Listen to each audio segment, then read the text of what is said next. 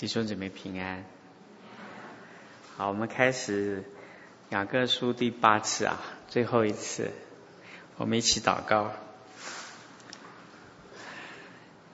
上帝，谢谢你之前的保守，恩待我们，恩待我们这一群在你面前想要更认识你话语、真道、生命的儿女。求上帝托住我们，用你自己的所教导的，用你自己在我们身上所运行的。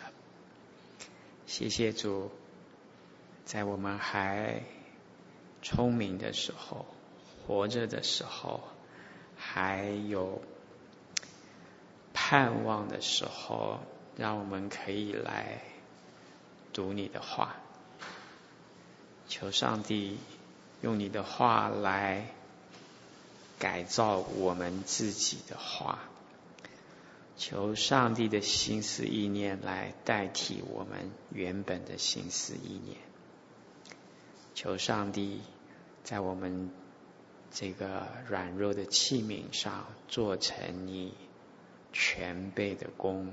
感谢主，听我们的祷告，奉耶稣的名，阿门。谢谢你们啊，你们也很辛苦。今天是心情最愉快的一次。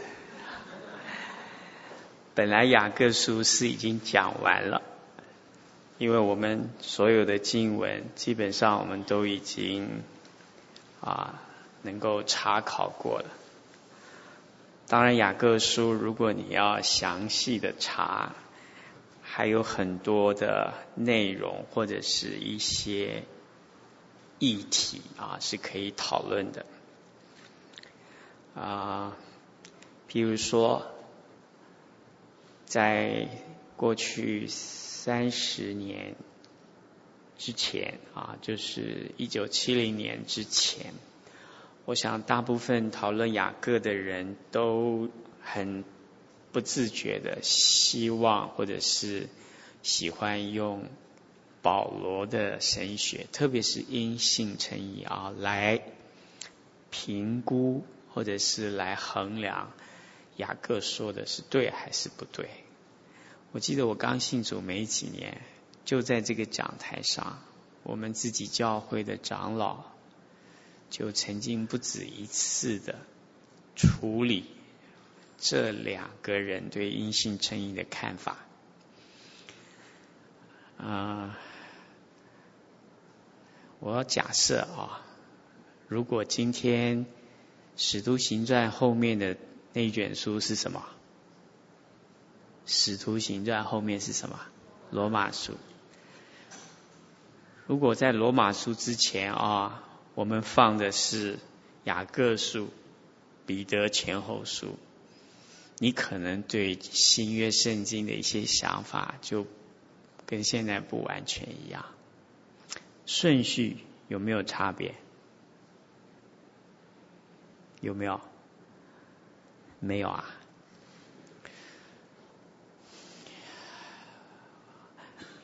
在很多年以前，有人说他要好好的读圣经，他建议我啊，对不起，他问我说，我可不可以给他一个建议，就是新约有二十七卷书，他要读新约。排一个顺序，先读哪一卷，后读哪一卷。我说可以啊，我就排了，我排了好几种啊。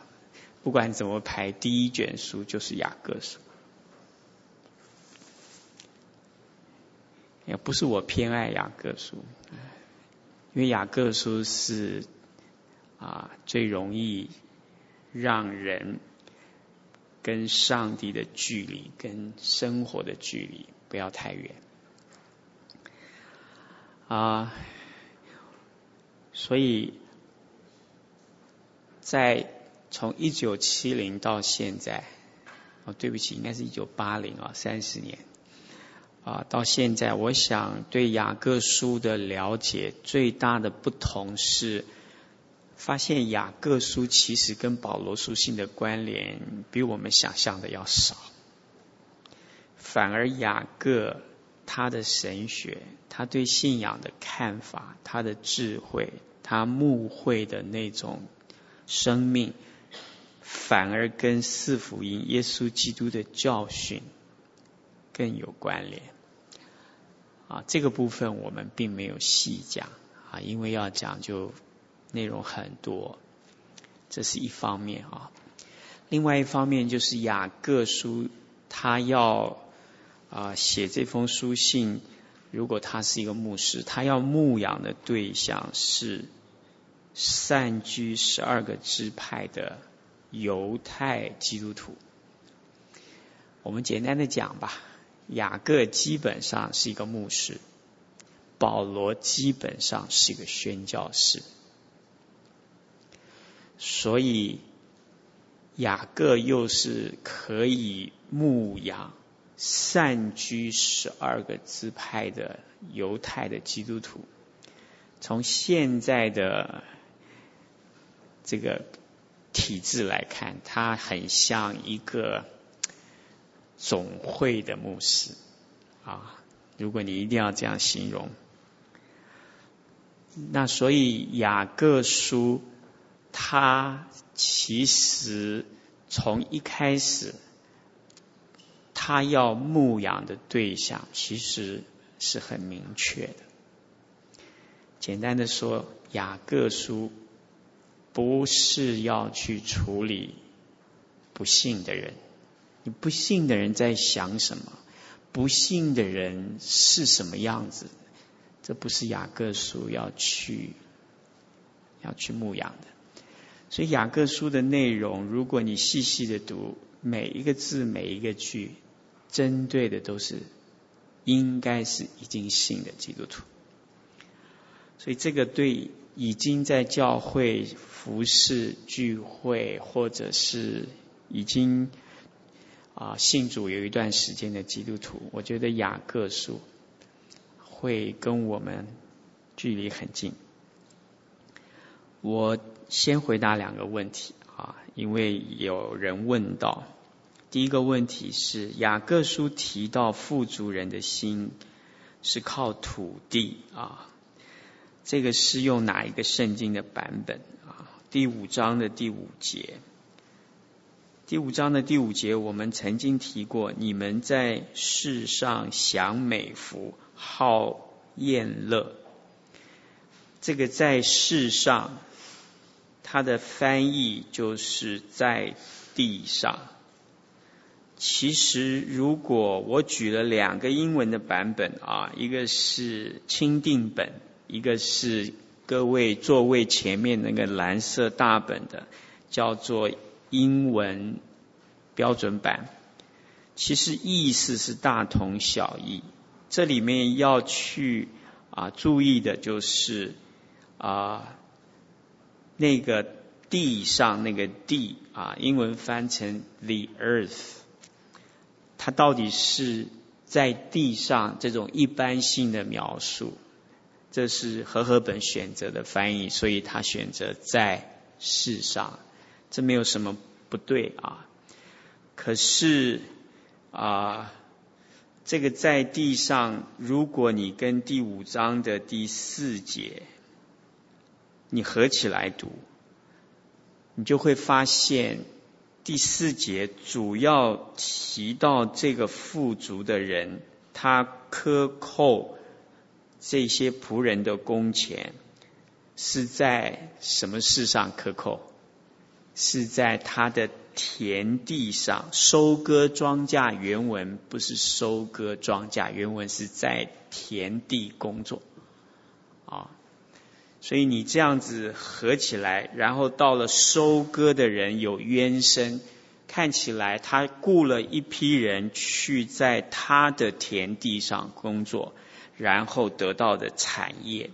然后第五节说：“你们在这地上享美福。”那如果你看 King James 的版本，就是钦定本啊，他说：“Ye have lived in pleasure on the earth, 如果你用现在的中文直译的话，就是你靠这块地，或者是你靠的土地享乐，是不是？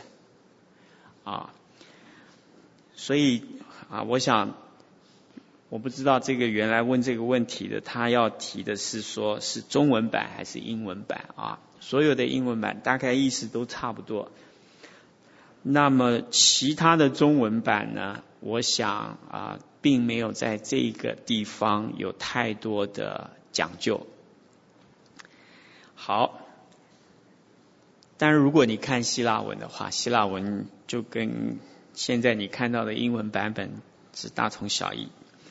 第二个啊，这个问题是关于论断和审判啊，指出其他基督徒的罪是一种论断吗？与基督徒合作，觉得对方态度不够认真，该如何看待处理，才不是批评论断？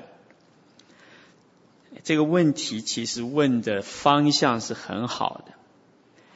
因为你去看一些注释书，特别是我在第一次介绍的那一本啊，就是叫 William Brossen 啊，他那本书里面开始就提到，他说雅各叫人家不要论断，他自己骂人也也不含糊，对不对？一下你这个淫乱的人呐、你这个有罪的人呐、这个那个啦。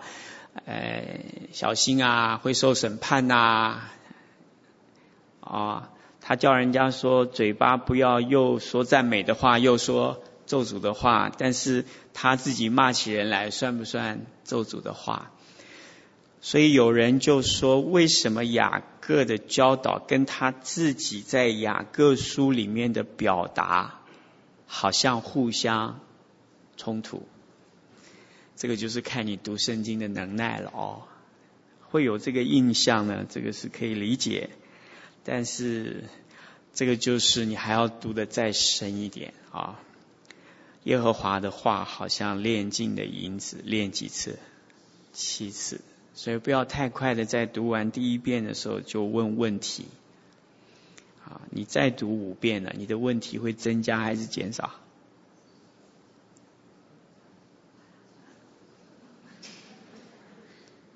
你有机会读五十遍，你看看你的问题跟你前面五遍的问题会不会一样？会不会？应不应该一样？问题是你根本不会读五十遍。好，我先照字面回答啊，因为我觉得问问题就代表他对问题有一种切入的角度，所以没有一个问题。是完美的，因此不会有一个答案是完美的，因为问题怎么问决定了怎么答，你怎么答都是不完美的啊，所以你们先要知道自己是不完美，我才会变得不完美啊，你越不完美，我就越不完美啊，啊，照我对雅各书的认识啊，论断和审判这是一回事啊。那么，指出其他基督徒的罪是一种审判吗？是，百分之百。啊，你不要闪躲，就是。你说我讲的是真的，啊，不要急啊，读雅各书就是要忍耐。与基督徒合作，觉得对方态度不够认真，该如何看待处理，才不是论断或审判？这个问题很怎么讲？第一个，你自己定义的认真是什么？你猜猜看，你觉得别人不认真，别人会不会觉得你很认真？这种词汇啊，就是会引起争议的，因为它没有一个普世的定义。你怎么讲认真，别人也可以讲一个怎么认真。我想他的意思大概是说，我可不可以让对方不认真有改善，但是我帮助他改善，又不会造成论断或者是审判，是不是这个意思？大概是这个意思啊。但我想这个问题，这个问法，啊、呃，我用雅各书来整体的回答啊。我想我雅各书的回答，如果你们清楚了，这些问题就不会这样问了。当不会这样问的时候，也就不需要去答了。啊，所以最好的答案是是把别人的问题融化掉。而不是把别自己的答案什么让人家信服，我我觉得那是最没有智慧的。最有智慧的人是解决问题，解把他的问题吃掉，不要给他啊，你你觉得最好的答案。好，我们来看啊，呃，第一个就是我先讲第一章啊，第十九节。他说：“我亲爱的弟兄们，你们个人要快快的听，慢慢的说，慢慢的什么动怒。这个次序重不重要？先听再说，然后呢再动怒。人的怒气并不成就神的意，丝毫人的怒气都不成就神的意。”你可以接受吗？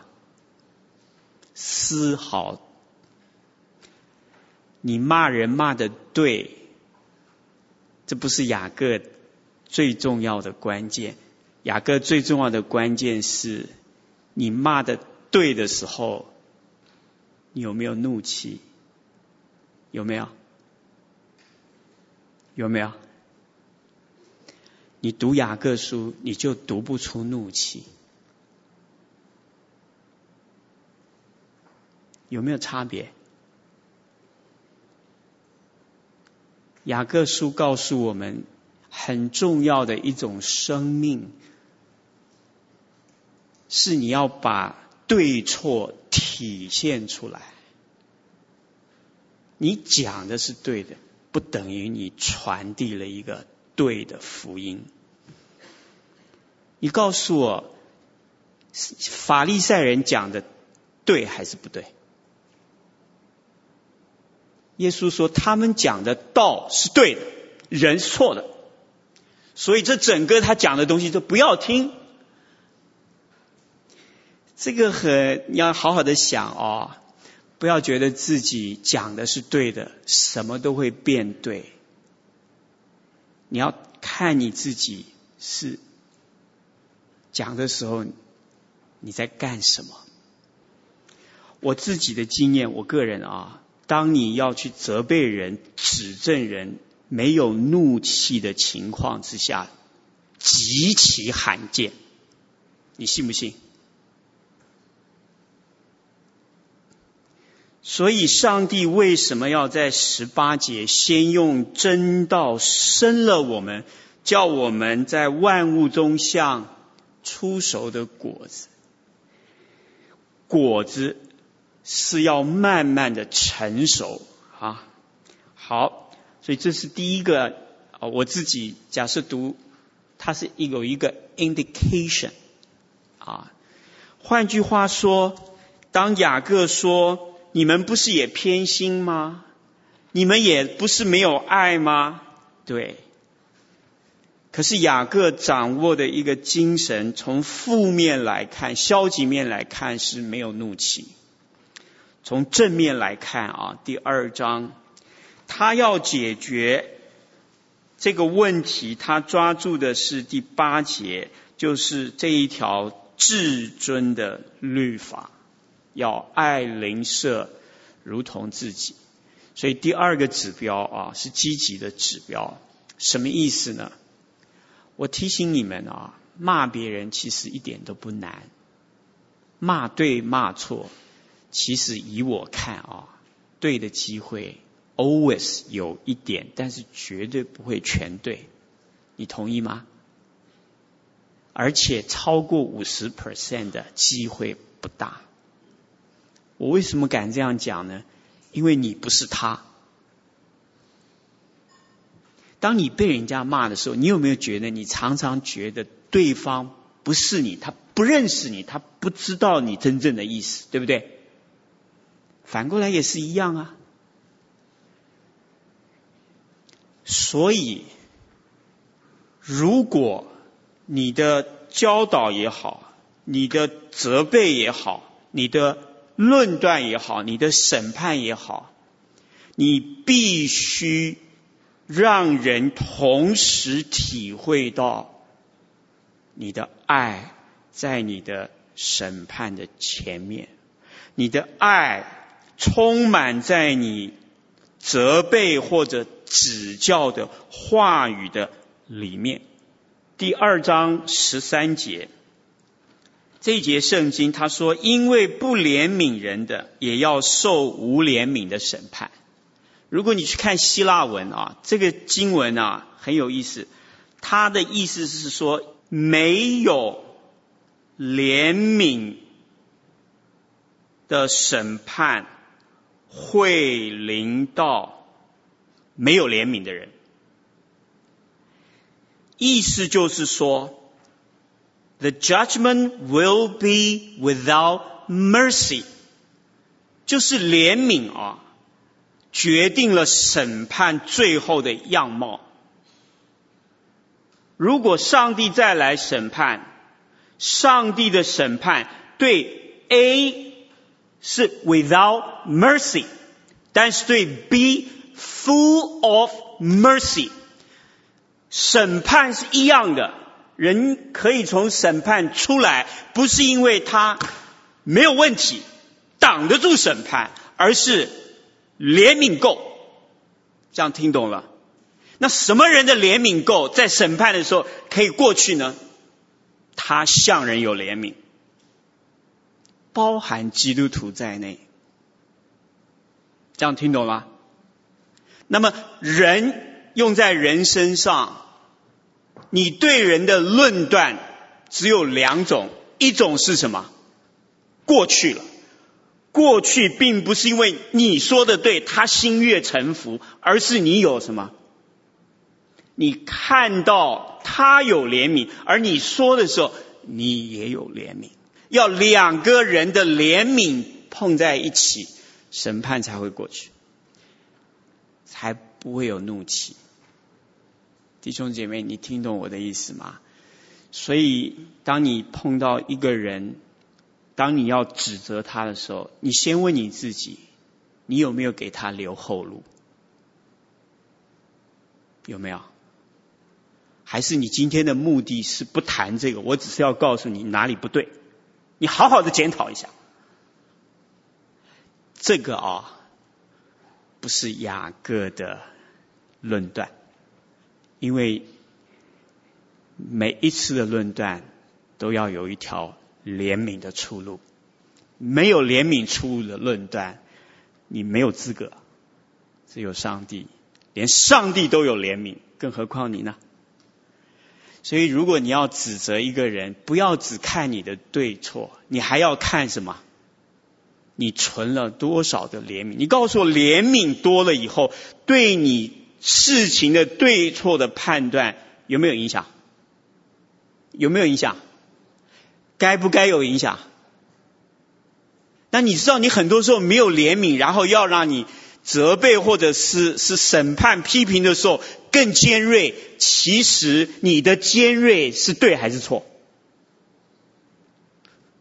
想想看，对错不是很模糊，但是对错。对很多没有怜悯的人来讲是很模糊的。耶稣基督责备人的时候啊，永远都有怜悯。问题是我们在人身上就看不到这个，因为我们有我们永远都是什么偏待人啊，所以要小心啊！我不是说我自己不大愿意责备别人啊。因为我觉得我怜悯不够，我什么时候怜悯够呢？我已经没有意愿要责备人了。那你说何长，你是姑息养奸，我觉得啊，这个要小心，这都是世界世俗的词汇和思想。你告诉我，你骂完了一个人，那个人如果他的对上帝的爱就油然而生，充满在他里面，我觉得你骂的好。你试试看，下一次，看你能不能做到这一点。当神临到保罗的时候，保罗是怎么样？脱胎换骨，这一辈子就给上帝用。你找一个人来试试看。啊，如果你能骂成这样，我觉得上帝真的是祝福你啊，加倍的祝福你。为什么人不容易产生这个结果呢？因为人太偏狭。等一下我们会讲啊，啊，这是第二个 indicator 啊，第三个 indicator，第三章第十七节啊。所以，当我们要去面对别人的对错的时候，先要问自己啊，不要问太多的别人的对错。其实对错你知道，他也知道了啊。现在问题不在谁对谁错，问题在他是错的，你是对的。熟熟，怎样？你想怎样？你能怎样？你懂我的意思吗？你骂人，人不服你；别人骂你，你也不服他嘛。那你告诉我，充分的相骂就会找出真理吗？我根本不相信这一套，这又是世俗的一套。你看第十七节，唯独从上头来的智慧，先是什么？清洁，后是什么？其实他在教导我们一个一个表达出于上帝的话语真道的人，其实最难的哈。是你在表达的那个生命上，要跟你表达的内容上要什么相称？如果还不称啊，忍耐，这是这是这是雅各的教导啊！我觉得光清洁和平就够呛了，后面就不要念了啊。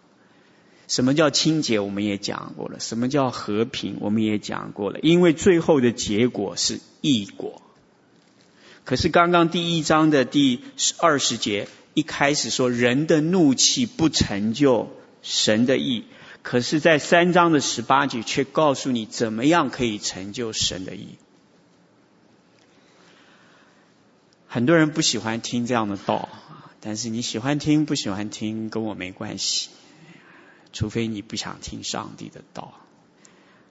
曾经有人说：“何长，你讲的是对的，可是我做不到，怎么样？”那你要怎样？你做不到，所以我就不要讲吗？你做不到，所以圣经就不要读吗？你做不到，所以全世界的人都可以不要想这个事情吗？是这样吗？你懂我的意思？你做不做得到？不等于上帝能不能做得到，这两码事。可是我们常常用自己的能力来定义什么？上帝的话语能不能、该不该、什么时候做在我身上？要等我什么？喘过气来的时候，上帝你再来做，是不是这样？这个叫没有清洁。好，雅各是一个什么样子的人？我自己读啊读啊，我觉得读到最后啊，五章十九节，哎呀，我是很深的感动。雅各其实写整卷书，从一章一节写到五章十八节，其实十九节第五章，他说：“我的弟兄们，你们中间若有失迷真道的，有人使他回转。”这个有人是谁啊？至少包含一个人，他已经做完了，谁？就是雅各自己，你知道他说这一切话的目的，就是把人从迷失真道里面什么挽回来。他说，若有一个人可以从迷路上回来，他说，这就是他做牧师最大的价值。我相信你被人家指责过。有的人，有的时候，有的人指责你，你回来了，对不对？你很感谢他，你觉得他真的是用爱在对你，有的时候不是，所以你不服气啊，这可以理解。但是我就提供这几个简单的指标让你去思想，好吧？那这个问题呢，至于说他认不认真啊，我觉得你比较认真，所以你才会觉得他什么不够认真。那是不是比较认真的人就都没有其他的问题呢？是不是？不是。每一个人看事情、看别人的缺点，都是拿自己的优点去看相对他那边的缺点。很少人是看完自己所有的缺点，然后看别人所有的缺点，然后缺点对缺点连连看。当你连完的时候，大概你就不会再说了，因为你发现他的右边的缺点我没有，可是我左边的缺点他没有，是不是这样？如果你觉得你这个人实在是十全十美，你的缺点太大了，所以你看不到自己有那么多缺点，那种人最可怕。好，所以不要习惯讲话这么尖锐，这么刻薄，啊。保罗在以弗所书讲得很好，他说凭爱心。说诚实话，speaking the truth in love。你告诉我，这个最难的是说真理还是在爱中？啊，那你慢慢去想。好，所以今天我们要处理一个问题啊，这个问题有人说是神学上的问题啊。我不大喜欢讲神学，因为第一个这不是我的专业，也不是我真正的喜好啊。啊，我比较喜欢分享圣经。我相信一个人当他的圣经读得清楚明白，其实他的神学就慢慢的在他身上一块砖一块砖的被酝酿、被建造起来了。我今天集中在二章十四节到二十六节。哦，我把这个焦点放在信心与行为上面。我想很多讨论神学的人都喜欢这个题目，因为这个题目可以引起很多的争论。有的人没有争论，他就没有舞台；没有舞台，他就没有信心。你知道这种人吗？有的人刚好是倒过来，最怕争论，一争论呢，他就什么？失去舞台，失去信心，失去盼望。好，信心和行为之间是什么样的观点啊？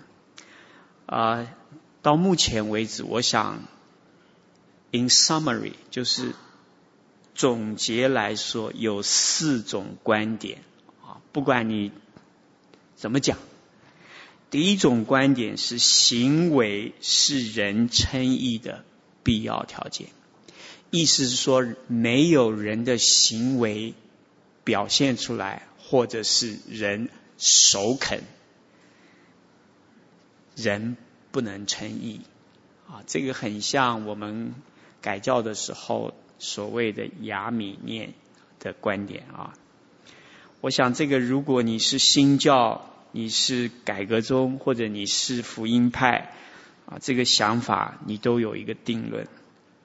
第二个，人在神面前称义是靠信心加上行为两个条件同时成立。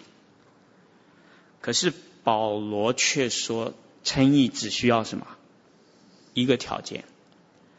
所以这个观点，其实现代很多研究新约的学者，比较开放的学者，都会持这样的看法。比较自由派的教会也持这样的看法。他的意思是说，为什么保罗要跟雅各的看法一致？他们为什么不能各有各的看法？只要他们都有信心，因为他们两个有个交集，就是什么？信心。剩下的，剩下的让上帝去处理嘛。你为什么一定要把这个作者跟那个作者的想法一定要两个塞得刚刚好？你告诉我，两个人对一件事情的看法有可能塞得刚刚好吗？一个人对上帝的认识跟另外一个人对上帝的认识需要塞得刚刚好吗？如果不需要，那你为什么要他们两个塞得刚刚好？这就是这种想法的起点啊啊！这个想法其实它的重点不在解决矛盾，它的重点在认识各自的不同。有的人是同中求异，有的人是异中求同。好，第三种观点是啊，这个是啊很多的新教啊，就是更正教的啊比较正统的立场。他说，真正叫人称义的信心，如果是真的，一定会有什么行为？那如果我一直没有行为呢？会有什么结果？讲啊，就不是真的嘛。那有的人搞了三十年以后，发现自己还是没有什么东西可以拿得出来看。那我信了没有呢？根据这个观念，就是 你要好好的想一想，可能这三十年你都没搞清楚。这有的时候杀伤力还蛮大的啊。可是这个推论是很正常的。如果是真的，真金不怕。火炼，它一定有结果嘛，对不对？哎，我觉得这个关键是建立在信心必然产生信心来的结果。这个理论上是对的啊，但这个是理论上是对的啊。但是很多人就在这件事上就是很不容易过去，因为我们的行为总是起起伏伏，对不对？时好时坏，对不对？有时可以看，有时是不能看的，对不对？那你要问我，你信心是真的还是假的？这要看你什么时候问我，对不对？你那个问到我的低点的时候，我就什么？我就我就毁了。你问到我的高点的时候，我奉主的名告诉你，我是信的。其实这个是把信仰建立在什么？对自己心理状态的评估上面。可是你也倒过来说，上帝叫一个人有信心，不在乎人的什么行为。你告诉我，上帝在不在乎人的行为？在不在乎？这个问题啊，是被我们问的糊涂了。你告诉我，上帝在不在乎我们的生命像出熟的果子？在不在乎？当然在乎啊！耶稣说啊，要认树啊，要用什么认？要用果子认。好树结好果子，坏树结坏果子。问题是还没有结果子，你不知道它。好还是坏，对不对？耶稣说：“那这个时候怎么办？就等，他总要结一种果子出来，不是好就是坏。好，第四种呢是人在神面前唯独因信称义，这个应该是跟新教的想法是没有争议的啊。可是下面一句话，人因信称义。”还需要在人的面前继续借着行为成全信心。这个立场跟第二个立场不同，他是把信心和行为两个什么分成 step one、step two 啊，那信心和行为能不能这样做一个？逻辑上或理论上的区分呢？逻辑上当然是可以的，那实际上可不可行？那就要看经文了啊。我们今天就来针对这个问题做多一点的思想啊啊！当然我不一定讲的最好啊，但是我呢，重点不是在告诉你我到底是哪一个立场，我的重点在经文到底用哪一个立场，可以把更多的经文把它融会贯通？你觉得是不是应该这样？一个正确的理解，应该可以把绝大多数的经经文做一个比较比较顺畅、比较自然的一种理解啊。好，我们先来看雅各书是写给谁的？第二章十四节啊，我的弟兄们。有人说自己有信心，却没有行为，这有什么益处呢？这信心能救他吗？请问你这一句话，雅各写是写给什么对象？我的弟兄们，第三章第一节，不要多人做师傅，因为要受更重的审判。对象是谁？我的弟兄们。第二章第一节，你们信奉我们荣耀的主耶稣基督，不可以按着外貌待人。对象是谁？我的弟兄们。意思是说，二章一节，我的弟兄们，信荣耀的耶稣基督的信徒，会不会偏待人？会不会？会。三章一节，不要多人做师傅，喜欢判断人。请问你有没有这样的人？有。这样的人是不是弟兄？是，你去看雅各书从头到尾，我有把经文都列出来。经文列出来的地方都是提到我的弟兄们、弟兄姐妹们，或者是我亲爱的弟兄们。我想他从头到尾，他就是要牧养这一群属上帝的羊。所以感觉上雅各是在调整那些已经信主的人。信主的人问题比较多，还是不信主的人问题比较多？啊，信主的，我可以很确定的告诉你，为什么呢？因为他的麻烦多，他要以前嘛，反正不信主，只要不违法，对不对？谁能说我怎么样？良心，良心是什么呢？谁的良心最大呢？我的良心最大。但他信了主以后，什么事情都要讲究一下。上帝的意思是什么意思？我的意思是什么意思？牧师的意思是什么意思？哎呀，圣经又是什么意思？弄了个半天，那到底是什么意思？还是不知道。你这样问题会比较多还是少？当然比较多，而且是都解决不了的问题会增加很多。你告诉我，这个日子好过还是不好过？所以啦，要忍耐。没有错吧？啊，你们以为从台北到高雄最快的方式是什么？坐高铁，是不是？可是你坐了高铁，你会认识台湾吗？不会。最好的办法当然是骑单车了。骑单车要骑多久呢？那你看你骑什么单车啊？看你体力好到什么程度？因此。第二章十四节到二章十六节，这个常常被人提出来讨论因信称义的问题。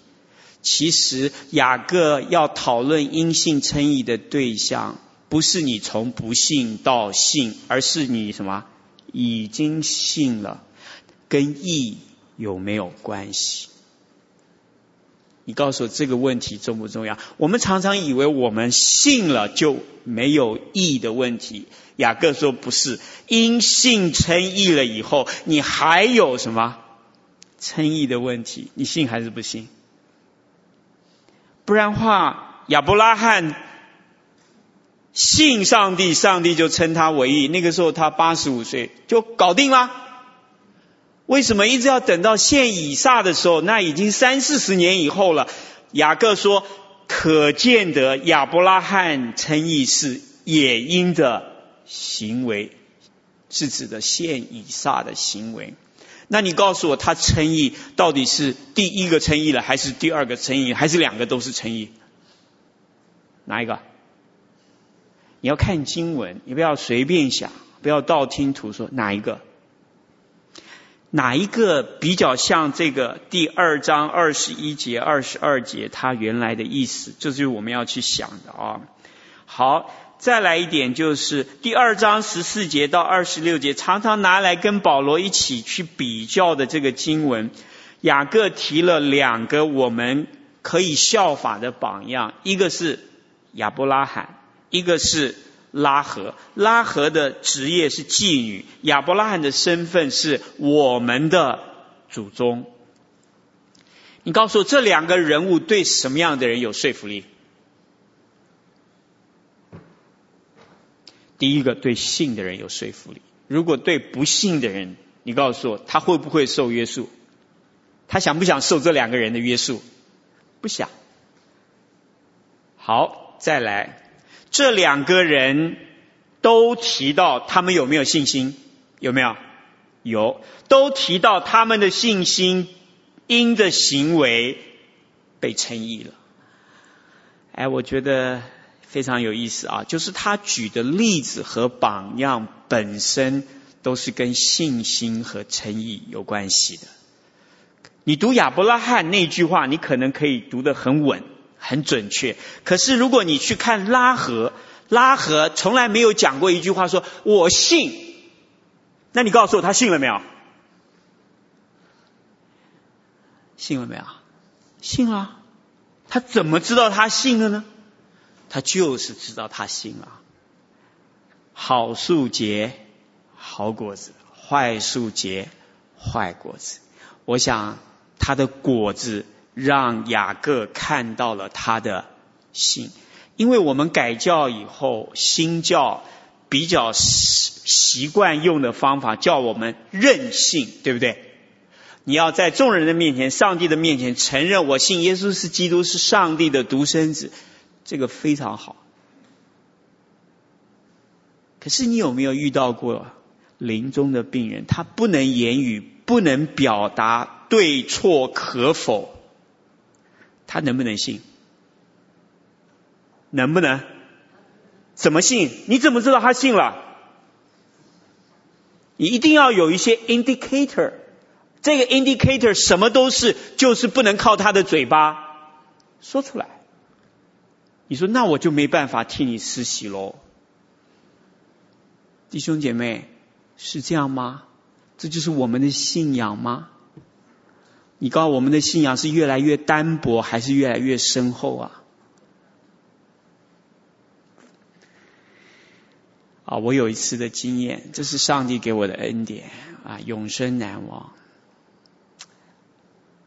啊，有一次我跟琪姐。我们一起去为一个病人施洗，因为我们跟那个病人的家属比较熟识。那个病人得的病啊，他的年纪比我长，叫做渐冻人，听过吗？我们见到他的时候，他已经不能言语，全身就等于是。他的肢体是不听使唤的，他连大概只能眨眼睛。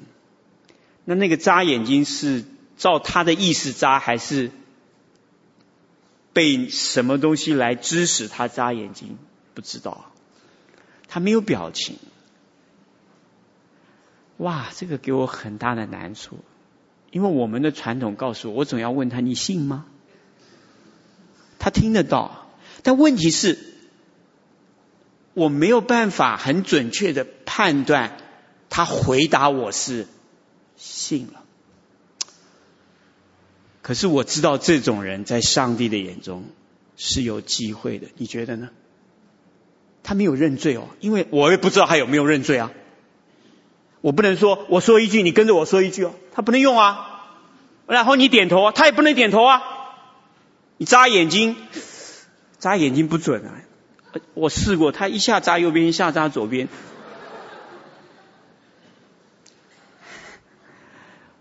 给我一个非常深刻的，神给我一个很大的恩典，我就为这个事情很愁。但是我觉得救恩能够临到这样的人，我心里很感恩。我就说我为你实习，我实在什么都不知道。哎，我就实习了，实习完了，他突然什么，哭起来了，好神奇！我不相信是我，但是就是因为我不相信我们可以做什么，很多事情他就可以做。不要太相信自己，不要太相信自己很熟练的方式、语言、看法。我不是说这个不好啊，你不要拿这个来圈上帝。上帝不是我们的过去可以什么把它套住的。那你说合长，那到底有没有标准呢？你看又来了，我很怕回答这个话。我有说过没有标准吗？我的意思是说，只有这样的标准吗？问题在这里，对不对？我们常常是很矮板，我只有一个标准，你超过了一点零零一，我都受不了。好，再来，我们来看这里讲到的得救啊，希腊文是 s o r o 这个字啊，to save。第二章十四节，我的弟兄们，若有人说自己有信心，却没有行为，有什么益处？这信心能什么救他吗？你告诉我，这里的救是指的永远得救，还是指的他在地上经历过一次上帝的拯救？哪一个？哪一个？我告诉你，我们的直觉一定说什么？说什么？永远的嘛，因为得救就是什么？就是永远的嘛。十五节，若是弟兄或姐妹赤身露体，缺了日用的饮食，你们对他说：平平安安的去，愿你们穿得暖，吃得饱，不给他们所需的，这有什么益处呢？第十四节，你们有信心没有行为，这有什么益处呢？这信心能救你吗？我们上次讲过，这个救你有两个方面。十四节能救他吗？是指的哪一个人？你看到人家有需要，你不给的人，这个信心能救你吗？这样听懂了？倒过来，到了第十六节，你看到有需要的人，你没有给他，这个信心能够救他们吗？两头都不能，对不对？那你告诉这个信心有没有用？没有用。那你告诉我，这里的救，照他举的例子，这个救是指的永远得救，还是指你看到弟兄姐妹有需要，你需要借着你的手帮助他？哪一个？很清楚，对不对？他并没有帮你举例子，举到很高很远的地方，从眼前的开始。你告诉我，牧师是不是这样？该不该这样？牧师不能随随便便一下就跟人家讲永远啊！我连现在都还没有过去，你跟我讲什么永远？永远不是不重要，但永远是从这里走上去的。他举的例子本身就让我们很容易想象什么叫做有益处的信心。有益处的信心是可以帮助人的人，你不帮助人，对你没有用。被你帮助的人，你没有得到帮助，对他也没有用，这个很清楚嘛。吃喝穿都很清楚。好，那你告诉我，这个拯救可能是什么意思呢？你最好从最近的地方开始讲起。但是在整个雅各书一共提到五次“拯救”这个字，我们从前面开始看，第一章二十一节。他说：“所以你们要脱去一切的污秽和盈余的邪恶，存温柔的心，领受那所栽种的道，就是能救你们灵魂的道。”哎，这个我们也讲过啊。好，救你们灵魂的道，要领受所栽种的道。能救你们灵魂？请问你这里救你的灵魂是指的永远得救，还是从现在开始一步一步往那边走？你要经历很多被上帝的道拯救再拯救，哪一个？我们永远都不要排除那个永远的，因为那个 always 是在的。可是你看二十六节，马上就有一个例子，他说你信也要。行，当你行的时候，二十六节，若有人以为自己的虔诚，可是却什么，勒不住自己的舌头。当你把神的真道领受进来的时候，神救你的灵魂，第一个例子救哪里？救你的舌头。你告诉你的舌头该不该救啊？该不该救啊？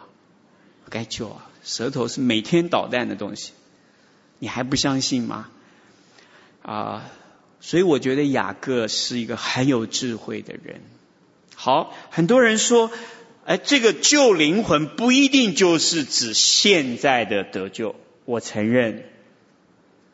可是也不一定只是指永远的得救。啊，因此。如果你跟一章十八节放在一起读，上帝先用自己的旨意，用真道生了我们。这一节圣经，大部分解经家都告诉我们，是指的基督徒的重生，对吗？你告诉我，重生完了以后，下面往哪里走？称义，称义怎么操作？快快的听，慢慢的说。慢慢的动怒，上帝用真道生了我们，把那个真道栽在我们里面，然后我们把这个栽在我们里面的道，用温柔的心领受进来。什么叫领受进来？如果你从二十一节往二十二节读，领受进来就是什么？行出来，行出来到了二十六节，就是要是一个正确的。表达你领受的真道，第一个就是勒住舌头，第二个不要沾染世俗，要对那些患难中的孤儿寡妇，你舍得帮助他们。这个跟刚刚又连在一起了，对不对？所以信心拯救，不要把上帝的拯救只想成永远很远的东西而已。我不是说那个不要啊，我是说其实。我们眼前就有很多可以经历上帝的拯救。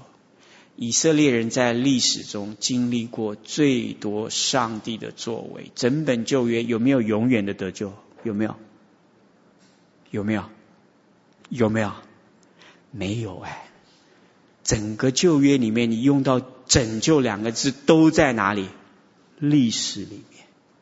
出埃及不是永远的拯救。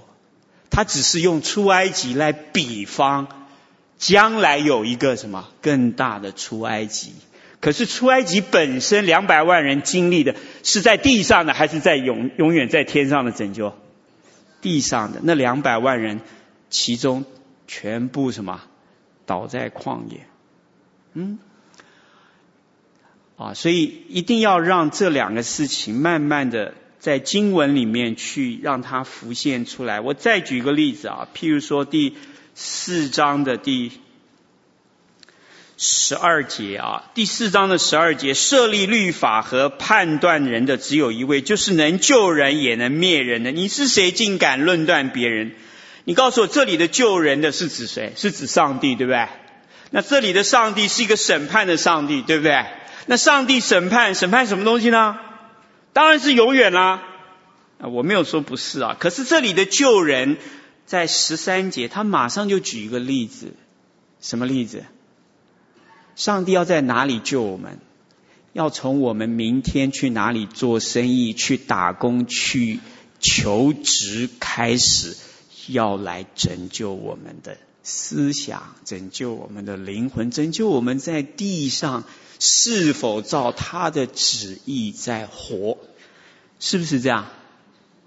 你告诉我，十三节、十七节的例子跟十二节完全没有关系吗？然后到了五章一节的例子，还是在这个地上啊？所以我觉得啊，主耶稣的主导文是真是很精彩啊！愿你的国降临，愿你的旨意行在。地上如同行在天上，我们永远要有一个永恒天上的盼望意向。可是我们真正的战场，我们真正的这个所谓实习的地方在哪里？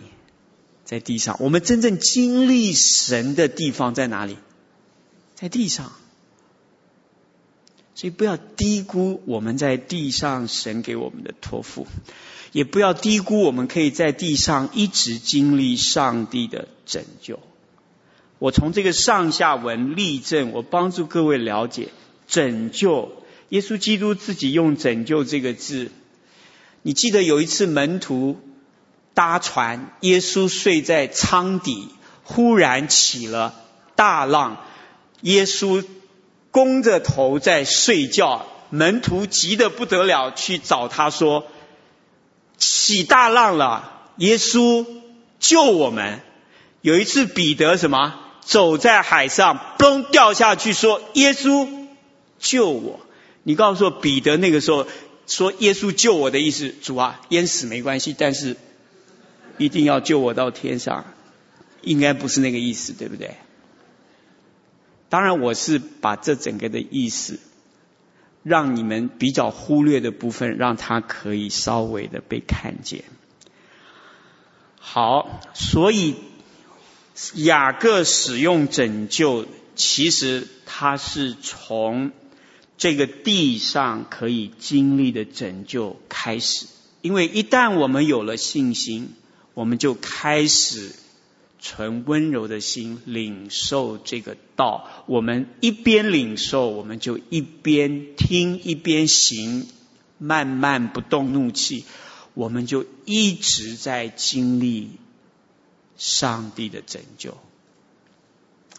好，下面讲信心。我们再回到二章十四节，所以二章十四节把很多的事情都说出来了啊。二章十四节，我的弟兄们，若有人说自己有信心，却没有行为，有什么益处呢？这信心能救他吗？你告诉我，这里的信心。是真的还是假的？因为这里面讲到有一个人，他说他有信心，就是他任性他有信心，可是他没有行为。你告诉我，这样的信心是真的还是假的？真的还是假的？这看你是哪一派。听懂了吗？你看人是不是受很多的局限？你是哪一派？照你自然的反应，你觉得这样的信心是真的还是假的？假的。可是你猜猜看，我们在我们有没有在十四节的光景过？那你是假的时候多，还是真的时候多？那你假的时候多，那你是真的还是假的？这就是用量来比了。这个也是什么世俗的观念啊？这个要要注意啊！我们喜欢用这种经文做太多的推论，这里面是讲真假吗？如果光说他信，他没有行为，这个人有没有信心？有没有？但是我们最容易骂的就是这种人，对不对？我们最容易骂，是因为我们第一个骂的人是法利赛人。法利赛人为什么挨骂？因为耶稣骂。你告诉我，法利赛人的信心有没有信心？你们都以为耶稣骂的人就是就是完蛋了哈？不一定哦，不一定啊！不要想得太太复杂。第二个，第十四节在讲到这信心能救他吗？圣经提到这样的信心，先不管真假，但是确定是没有什么益处的信心，对吧？十四节讲到这信心没有益处，十六节又讲到，如果人家有需要，结果你不给人家需要，你可以给人家需要，你不帮助别人，叫人家平平安安的走。他说这样的信心对那个有需要的人是没有益处的，所以头一个没有益处，后尾也是一个没有益处。结论就是这个信心确定是没有益处的。你告诉我。真的信心有没有可能是没有益处的？有没有可能？哎，你看你们糊涂了啊！结果十七节继续，雅各这样说：这样这种没有益处的信心就是什么？死的。你看，所以死死是没有益处的，没有益处就是对人没有益处，对自己没有益处。那这个信心到底是不是信心呢？啊，这就是神学啊，喜欢问这种问题。但是我觉得神学要很要很要很谨慎啊，因为我觉得离开经文的神学，其实什么可能都有。嗯，好，我问你一个问题啊，我听过一个神学家他举一个很有趣的例子啊，他说呢，他这辈子开过一部车，他说那部车好得不不得了，他开了二十年，开了三十万 mile。他是一个牧师，那部车是 Mercedes 啊，就是宾士轿车啊。他说那部车好的不得了，他后来用过其他的车都没有那部车好。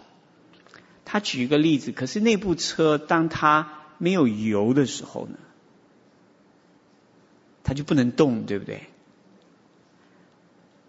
那你告诉我，不能动的车是不是车？他举的这个例子，哎，我觉得蛮有趣的。不能发挥车的功能的车，它还是不是车？看不出、展现不出信心的行为的信心，是不是信心？哎，很有趣啊、不插电的电脑是不是电脑？电池也拔掉，也不插电源的电脑能不能用？不能用，不能用的电脑是不是电脑？它没有益处，对吧？对自己没有益处，也不能拿它来工作帮助什么别的人。这个例子可以帮助我们想一想啊。我告诉各位啊，就是在啊很多的。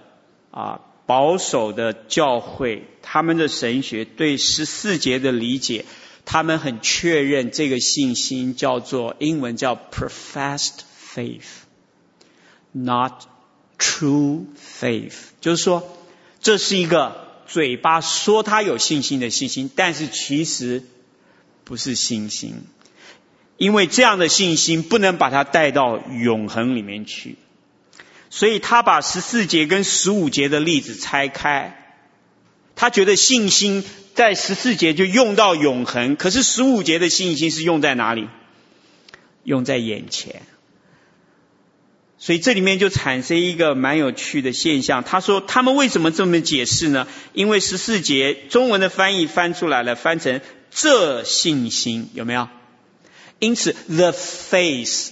就是也可以翻成 such faith, that faith，意思是说，当圣经讲到这个信心的时候，它是特别意有所指的那种信心，那就是指的那个信心。那个信心是什么？就是不是信心的信心。哇，这个读圣经读到这里来了，读到什么定冠词有还是没有，决定了这个信心到底是真还是假，也有一点道理啊。但是我后来有做一个注啊。如果你去读希腊文的文法，当信心是主词的时候，一定有定冠词，所以他这个结论是不稳靠的。譬如说二十一节、二十二节，可见的信心是与他的行为并行。二十二节的信心是指谁的信心？亚伯拉罕的信心。这里的信心是主词。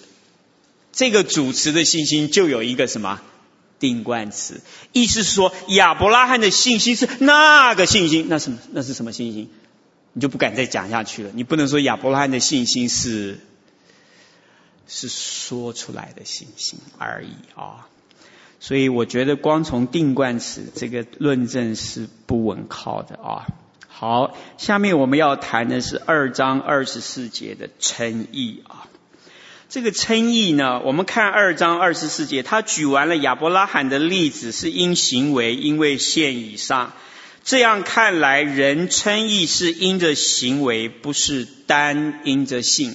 这个翻译翻译的已经很准了啊！我把它直译成英文，这个英文是照着希腊文的字顺序排列的，而且这一个字对一个字啊。You see. Then that by works a man is justified and not by faith only。你知道这一节圣经这个词汇很清楚，你读英文也很清楚，中文也很清楚。可是你要解释的时候，它就有两个可能，至少这两个可能就是说，二十四节这样看来，人称义是因着行为，不是单因着信。意思是说，称义是要靠信心加上行为，这是一种理解。第二种理解是，靠着信心称义，还要加上靠着行为称义。你光看这个字义，你觉得哪一个可能？你知道这两个区别吗？两个区别是一个称义两个成分，另外一个是两个称义各有各的成分。这样听懂了？简单的理解是这样。我告诉你，字义本身不能决定是哪一个，因为两个都合文法。好，那下面是到底是哪一个？因为这两个是有不大同的啊。因为前面一个意思就是说，称义只有一次。那么前面信就是称义，后面行为的称义只是什么？只是确定或者是确认前面的称义确实是称义。从头到尾只有一个称义。可是后面这个理解啊，其实你按文法是通的。他说，其实人有两种称义，第一个称义是。靠信心，这个没有什么好讨论的。因信称义，可能保罗花最大的力气就在这里。好了，可是因信称义完了，人还需不需要称义？现在看问题是什么叫称义？我觉得这个名字啊，让我们误会了。读希腊文没有这个问题，读希腊文就是义，成为义，就叫做称义。那前面讲到人的怒气并不。成就神的义，后面讲到从上头来的智慧，先是清洁，后是和平，结成义果。所以义是从开始到结果，神要成就的这个目标。那因此要成为义，一定要有个起点，对吧？成为义还要一直什么？一直结出那个完全的义果。所以这里面跟我们一般的想象有一点不同。如果雅各这个字句有那个意思的话，会变成称义啊，会要一直称义。这样这个字不大好啊，这样说了会混淆。这样讲好了，我们要一直成义，这样听懂了？一直成为义，靠什么？靠行为。啊，我看过一个。一个新约的学者啊，他举了一个罗马书的这个经文啊，哎，我觉得很有趣，你们参考一下第四章，因为这个所有讲罗马书因信称义的都要讲这一节经文啊。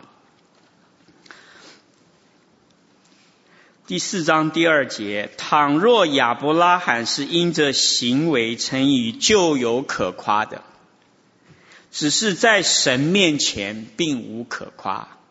你告诉我，亚伯拉罕到底有没有可夸？有没有？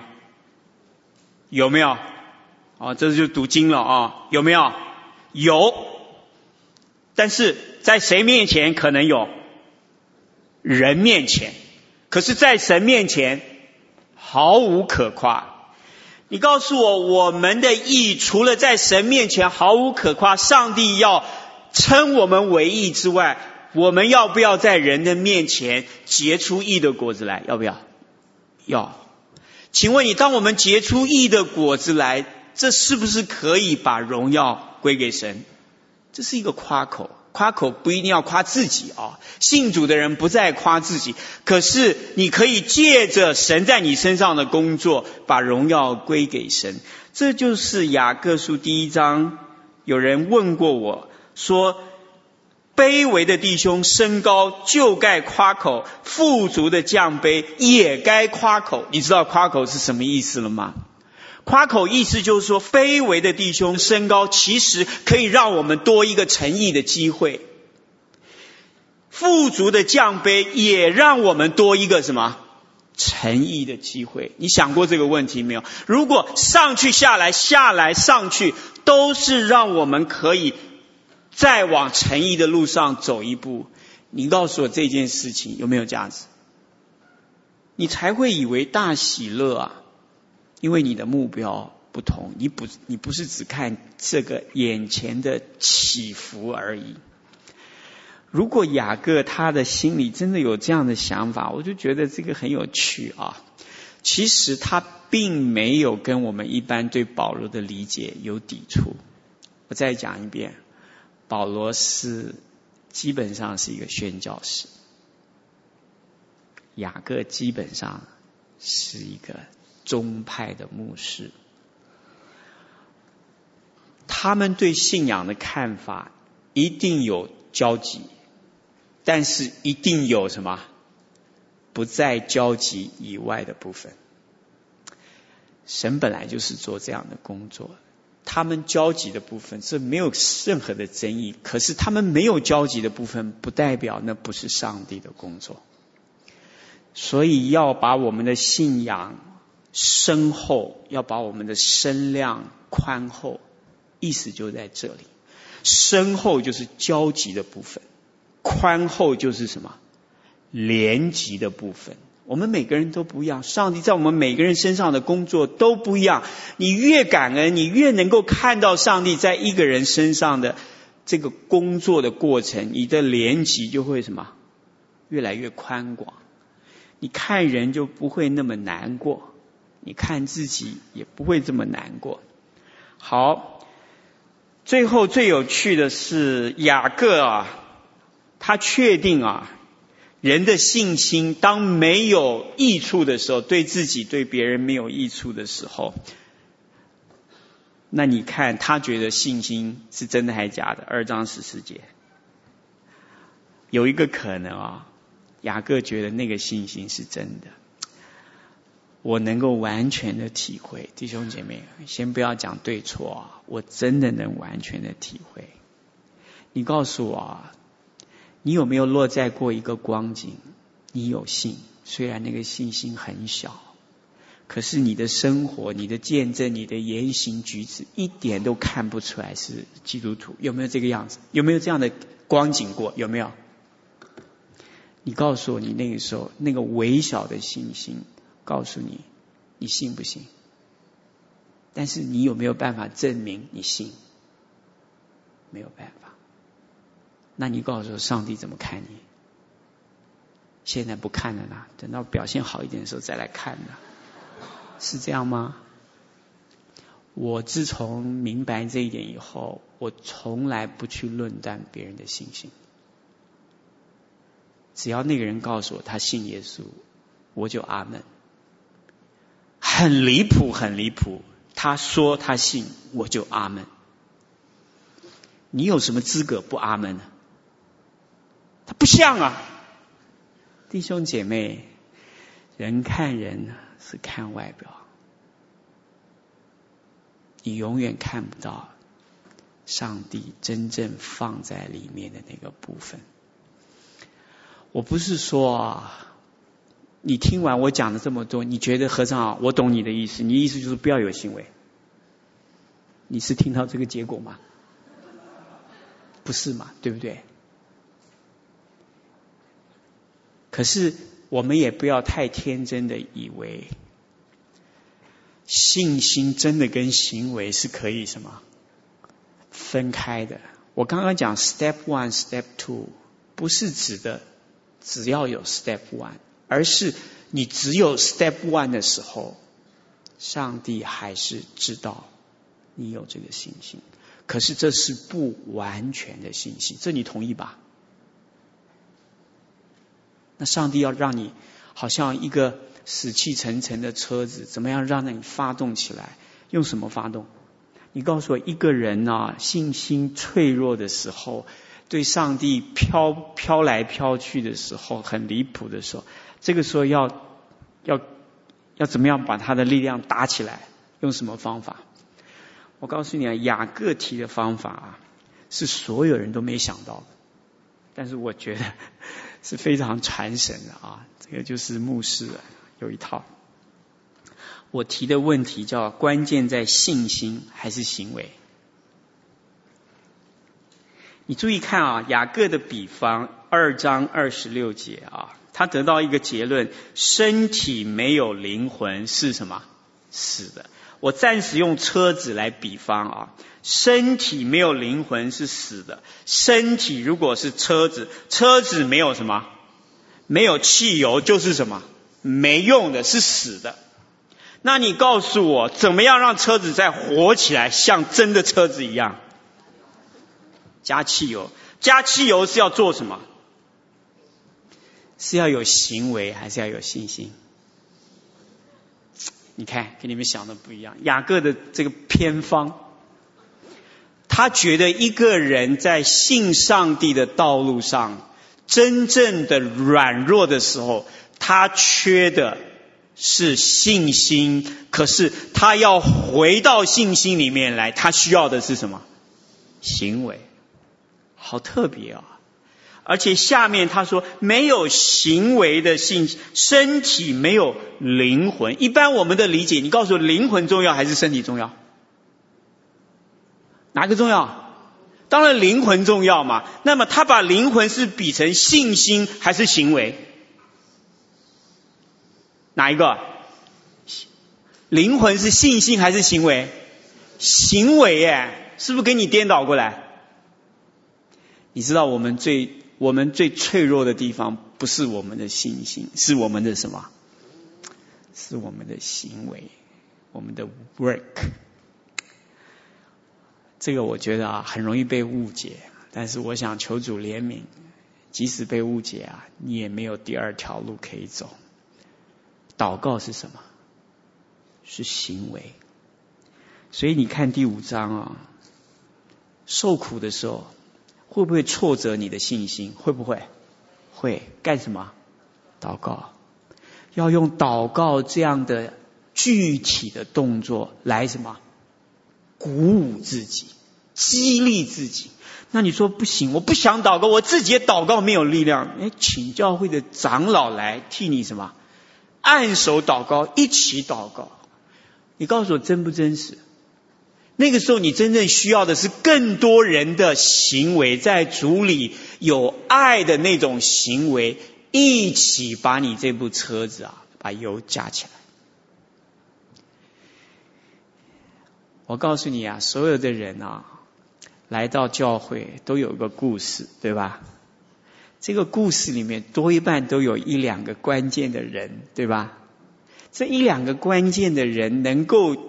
牵引他，能够触动他，最后来到教会，相信这一位主。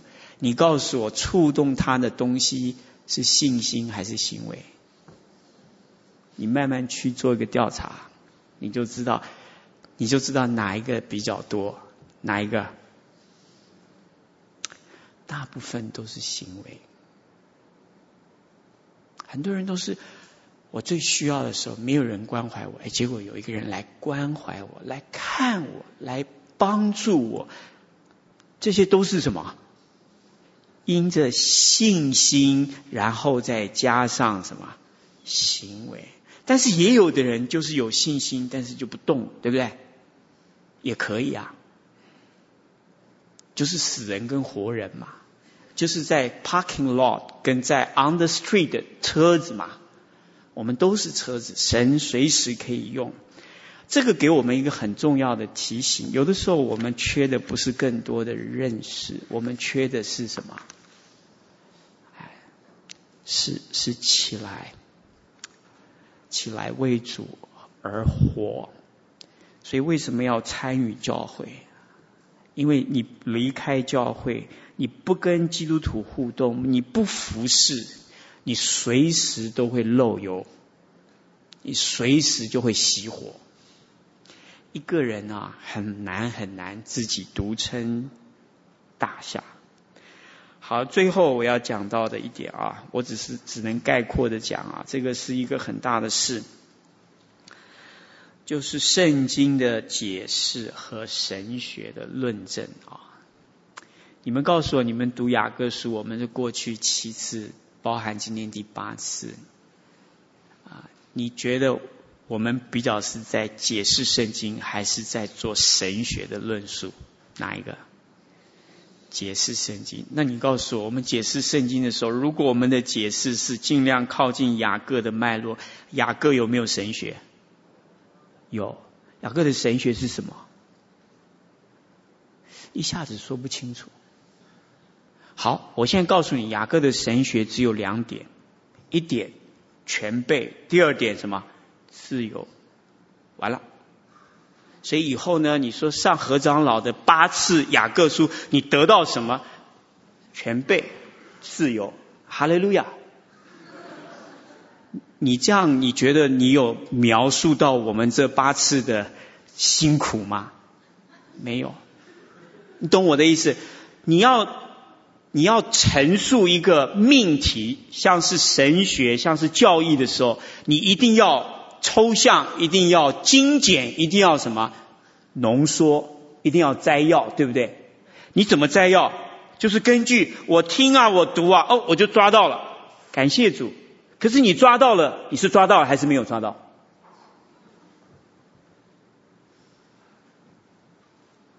你也抓到了，你也什么？没有抓到，因为究竟它有五章的经文，对不对？你漏掉一个字，你那两点就是只有架子，没有什么，没有肉。这就是我们读圣经最大的问题啊！华人的教会很喜欢讲神学。这是我们有一个优良的传统，不是讲神学不好。我要告诉各位啊，你的厨艺很好啊，没有人帮你买菜没用的，懂吗？啊，你就是要要学习一件事情。我相信写圣经的人啊，都比我们有智慧。可是他们为什么不写第一点、第二点、第三点结束？应用，你懂我的意思吗？他们为什么不这样写呢？是我们的脑子有问题，还是他们的脑子有问题？我当然假设我们的脑子有问题，所以我就乖乖的啊，圣经是怎么写，我就怎么想。圣经讲多少，我就想多少；圣经不讲，我就不想。你告诉我，笨还是有智慧？这也是一种信心哦。我不相信圣经以外的表达。会比我自己在世上找到的表达方式更好。所以，如果有个神学家，他能够用圣经这样的叙述的方式，把他的神学表达出来，我就是哈利路亚。上帝不只选择了表达的内容，也选择了表达的方式。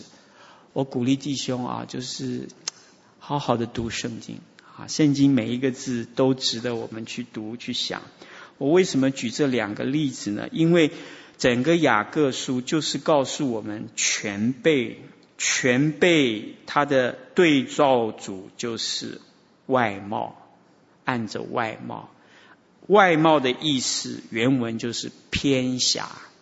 你告诉我，读经会不会偏狭？会不会？会。神学会不会？会。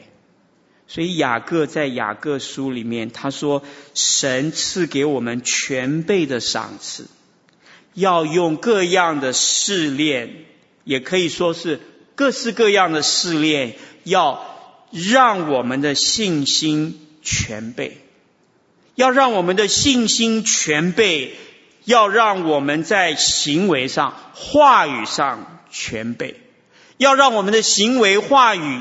全备，他赐给我们全备的律法，最后要我们成为一个全备的人。告诉我这个是不是很清楚？你能说他不清楚吗？所以他那个很清楚的那个灯啊，已经打出来了。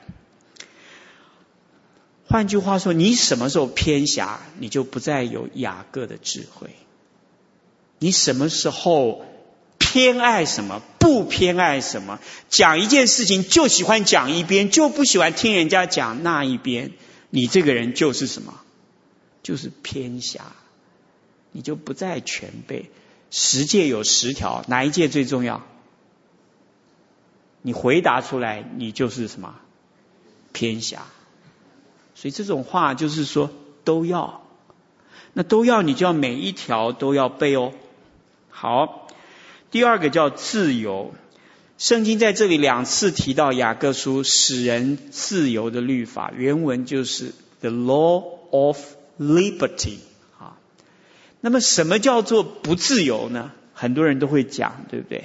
很多人说：“哎呀，我们有啊行恶的自由，但是我们没有什么行善的自由。”但是你去看雅各书，我自己的判断，自由的对照组是什么？是世俗。所以雅各书一章二十七节，从头到尾，他就要提醒我们保守自己，不要沾染世俗。他是对什么人说的？基督徒说的。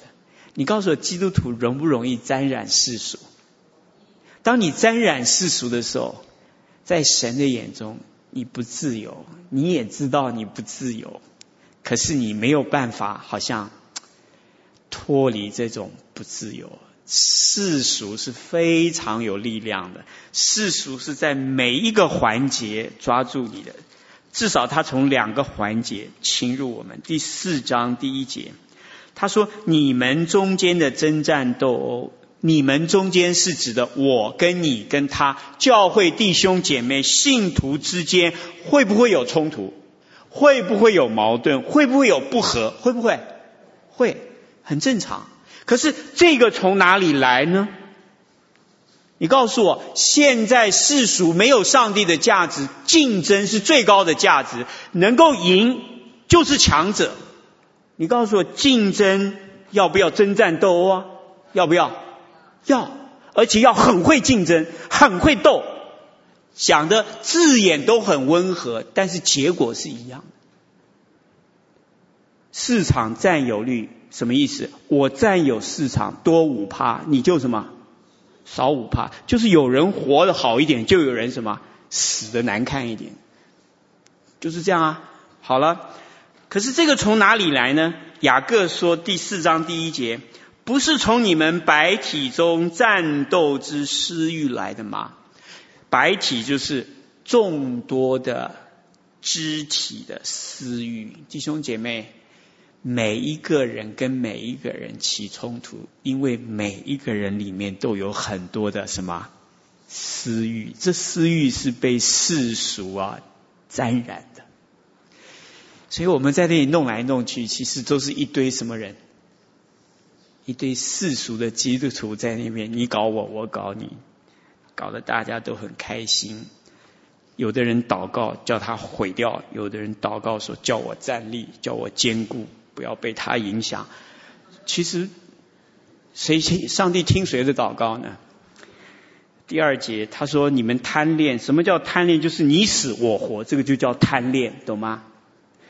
好，可是还是得不着，得不着，因为你们不求，求也得不着，因为你们妄求。我们有的时候祷告，要解决很多我们之间的纷争，弟兄姐妹。其实我们需要的是真正的从这个世俗里面捆绑里面出来。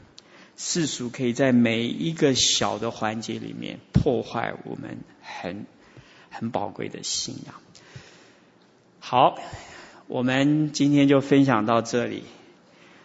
如果你们还有代祷的事项啊，你们也可以留下来，留在那个代祷卡里面。如果你们有问题，也可以留给我，会请我们的助教。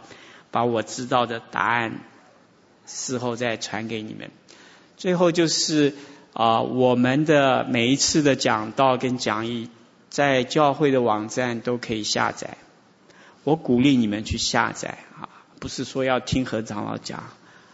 我我真的不大相信你们听一次就能完全听得很明白，因为我都做不到。啊。听到就是这样，就是要一直听，一直听圣经，要一直想，一直想，要不厌其烦。如果你 download 下来，就把它放在你的电脑里面，没事就拿来听。我们一起祷告，